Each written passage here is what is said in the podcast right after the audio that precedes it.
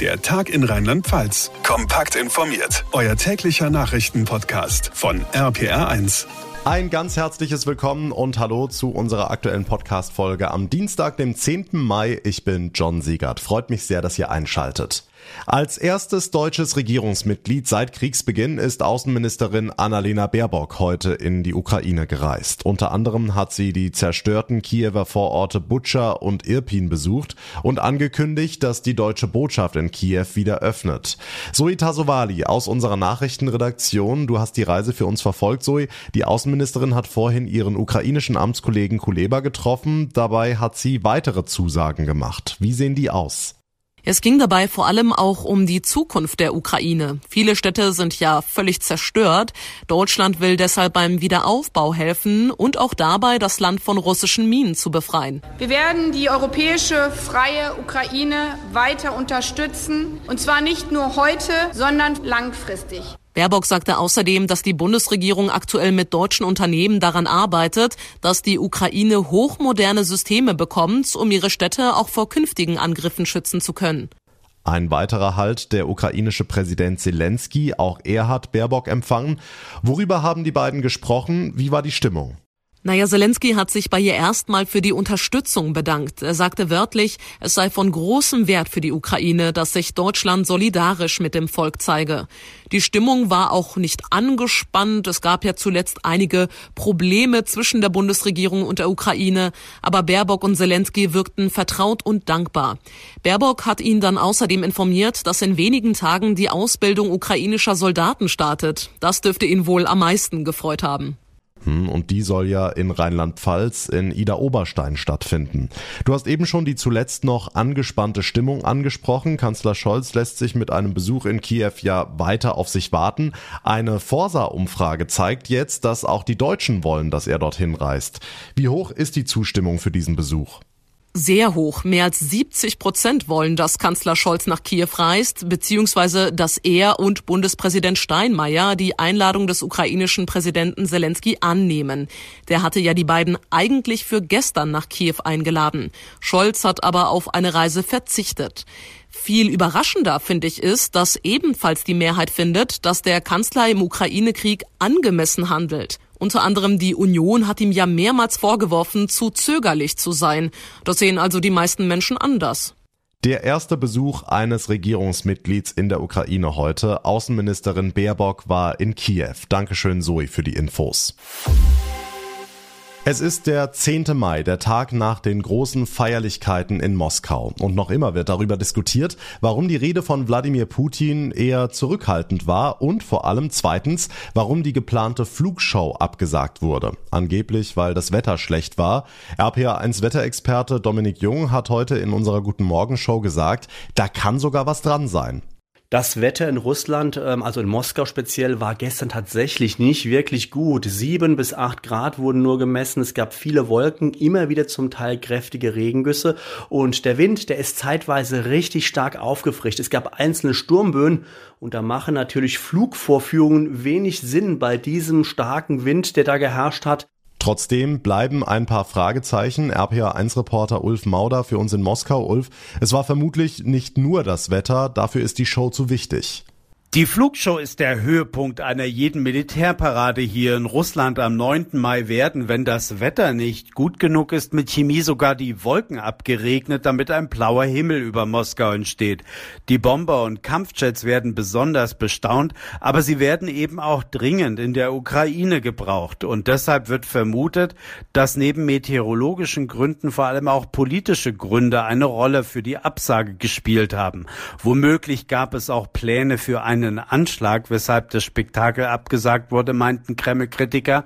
Aber offiziell wurde das Wetter als Grund genannt. Über Putins Rede haben wir gestern schon gesprochen. Wie sind denn die Reaktionen in Moskau auf diese Ansprache?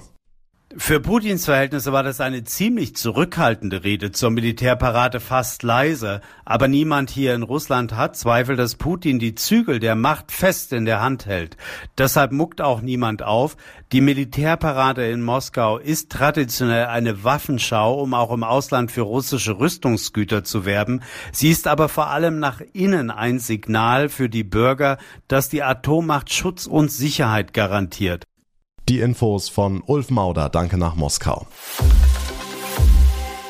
Vor drei Wochen war er noch der gefeierte Mann auf dem Betzenberg und jetzt muss er gehen. Fußball-Drittligist 1. FC Kaiserslautern hat am Nachmittag Trainer Marco Antwerpen und dessen Co-Trainer Frank Döpper freigestellt und seine Nachfolge steht auch schon fest. RPA1-Reporter Thomas Stüber, wer soll's denn jetzt richten? Neuer Trainer am Betzenberg wird Dirk Schuster. Viele Fußballfans kennen ihn als Trainer von Darmstadt 98. Mit ihnen schaffte er zwischen 2013 und 2015 den direkten Durchmarsch von der dritten in die erste Liga. Zuletzt stand er vor fast genau einem Jahr an der Seitenlinie, damals bei Erzgebirge Aue. Er soll jetzt den FCK nicht nur in den Relegationsspielen führen, sondern auch darüber hinaus, egal ob in der zweiten oder in der dritten Liga. Die erste Trainingseinheit mit dem neuen Trainer Dirk Dirk Schuster ist morgen Nachmittag allerdings nicht öffentlich. Hm, jetzt hat er es ja schon seit dem Wochenende heftig geknistert am Betze nach drei Niederlagen in Folge. Trotzdem kann man sagen, die Entlassung von Marco Antwerpen ist überraschend. Ja, auf jeden Fall. Zumal der FCK wohl nicht da stünde, wo er jetzt steht, wenn er den Verein nicht übernommen hätte. Wir erinnern uns, Antwerpen hatte das Amt angetreten, als der FCK vor dem Abstieg in die Regionalliga stand. Das wäre katastrophal gewesen. Er hat es dann geschafft, dass die Jungs das noch gedreht haben und den Klassenerhalt feiern durften. Anschließend hat er trotz anfänglichen Schwierigkeiten aus Einzelspielern eine intakte Mannschaft geformt, die die beste Drittligasaison des FCK spielt und ja immer noch die Chance hat, in die zweite Liga aufzusteigen. Wieso es zu dem Bruch kam, ist nicht bekannt. Medien berichten darüber, dass sich Antwerpen mit Geschäftsführer Hängen wegen eines möglichen Wechsels zu Schalke 04 gestritten haben soll. Bestätigt ist das aber nicht. Dann drücken wir die Daumen, dass diese Maßnahme dem FCK auch hilft, in die zweite Liga zurückzukehren. Danke für die Infos, Thomas Stüber. Übrigens, das Relegationshinspiel gegen Dresden steigt kommende Woche Freitag in Kaiserslautern. Peace.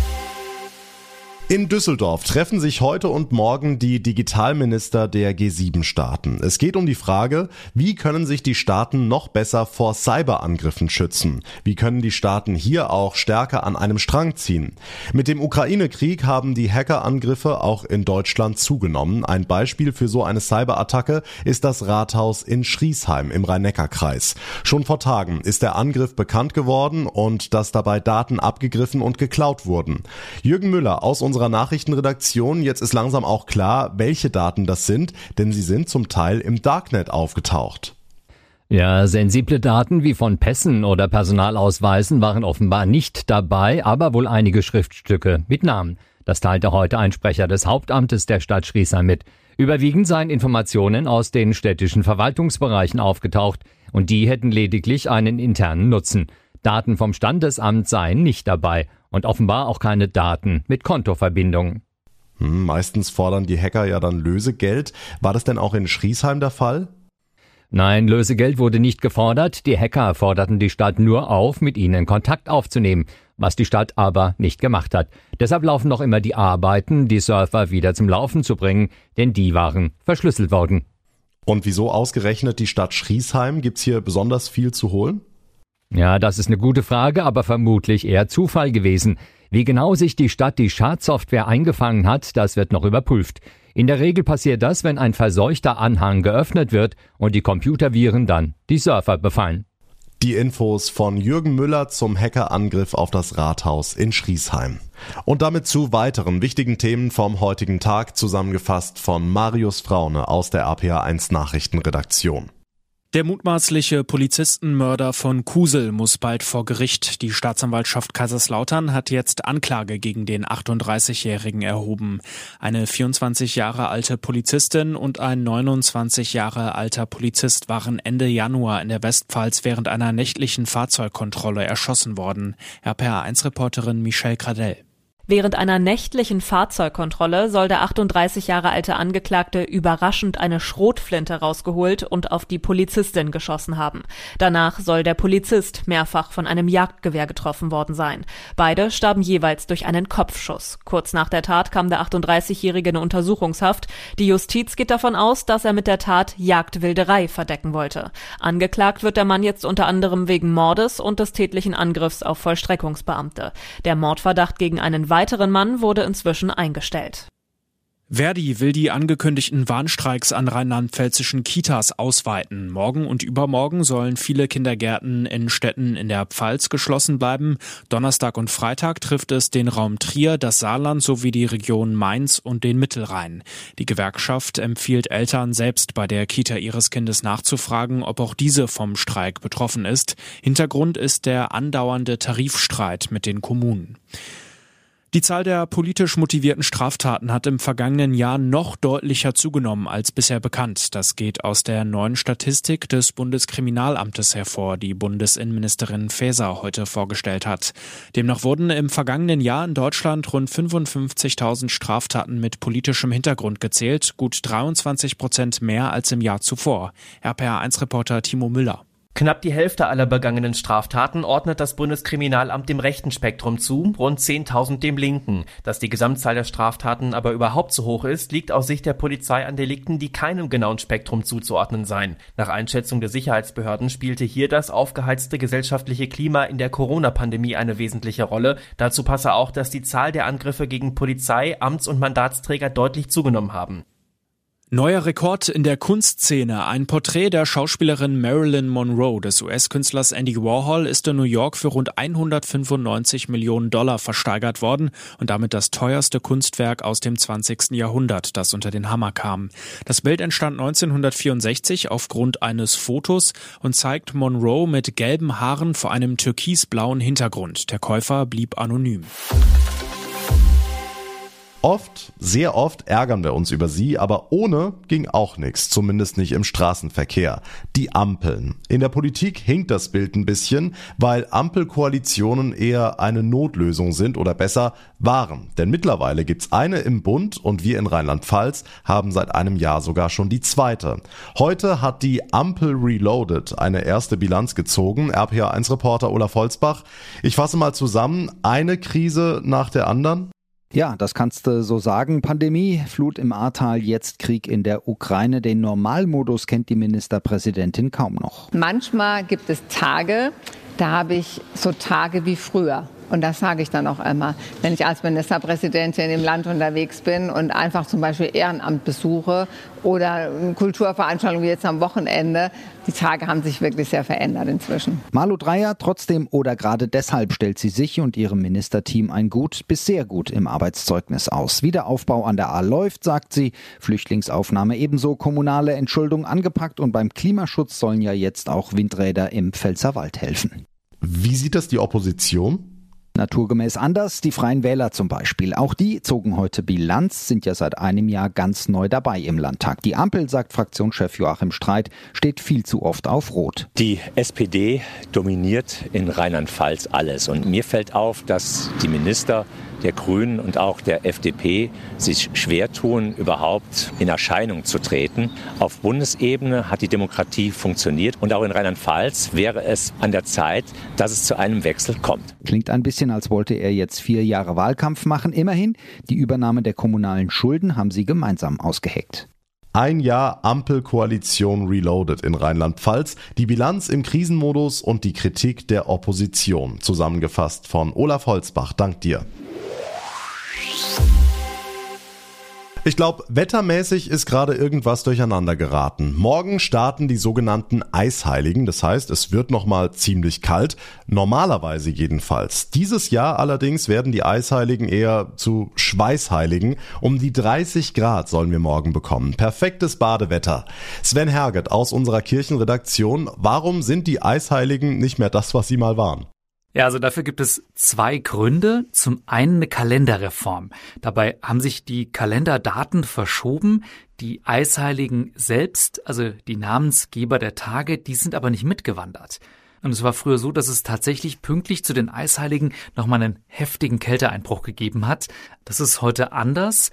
Der Deutsche Wetterdienst sagt, es gibt da keine Regel. Diesen Temperaturknick, dass es nochmal kälter wird, das haben wir oft schon Anfang Mai. Ab und zu ist es Ende Mai. Und so richtig Frost, den gibt's da selten. Experten machen dafür den Klimawandel verantwortlich. Das heißt, wir sollten uns bei der Gartenarbeit eher nicht nach den Eisheiligen richten?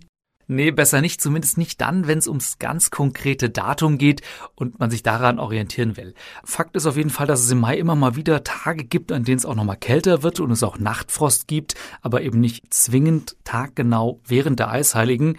Da ist dann doch besser, sich auf den Wetterbericht zu verlassen. Wie kommen die Eisheiligen denn überhaupt zum Wetter? Was haben sie zu tun mit Kälte und Frost? Also mit Frost haben die gar nichts zu tun. Ich habe mir mal die heiligen Legenden genauer angeguckt. Alle fünf Heilige haben so gar nichts mit Wetter zu tun, nicht mal ansatzweise mit Regen, Kälte oder Sonnenschein oder sowas. Die Heiligen gehen einfach auf alte Bauernregeln zurück. Die Bauern haben das Wetter beobachtet über einen langen Zeitraum und dann festgestellt, Mitte Mai, da kommt so ein Kälteeinbruch. Und um sich das eben gut zu merken, haben sie im Kalender nachgesehen, welche Heiligen stehen denn da im Kalender. Mamertus, Pankratius, Servatius, Bonifatius und Sophia sind es. Ja, und so waren dann die Eisheiligen geboren. Morgen am Mittwoch starten die Eisheiligen mit Mamertus und das deutlich wärmer als im Normalfall. Danke für die Infos, Sven Herget. Und das war der Tag in Rheinland-Pfalz für heute. Wenn ihr es noch nicht gemacht habt, dann wäre es ganz toll, wenn ihr uns eine kurze Bewertung hinterlasst, zum Beispiel bei Spotify oder bei Apple Podcasts. Und wenn ihr unseren Podcast abonniert, das geht auf jeder Plattform, dann verpasst ihr keine Ausgabe mehr. Mein Name ist John Segert. Ich bedanke mich ganz herzlich für eure Aufmerksamkeit und euer Interesse. Wir hören uns morgen Nachmittag wieder. Bis dahin eine gute gute Zeit, einen schönen Abend und vor allem bleibt gesund. Der Tag in Rheinland-Pfalz, das Infomagazin, täglich auch bei RPR1. Jetzt abonnieren.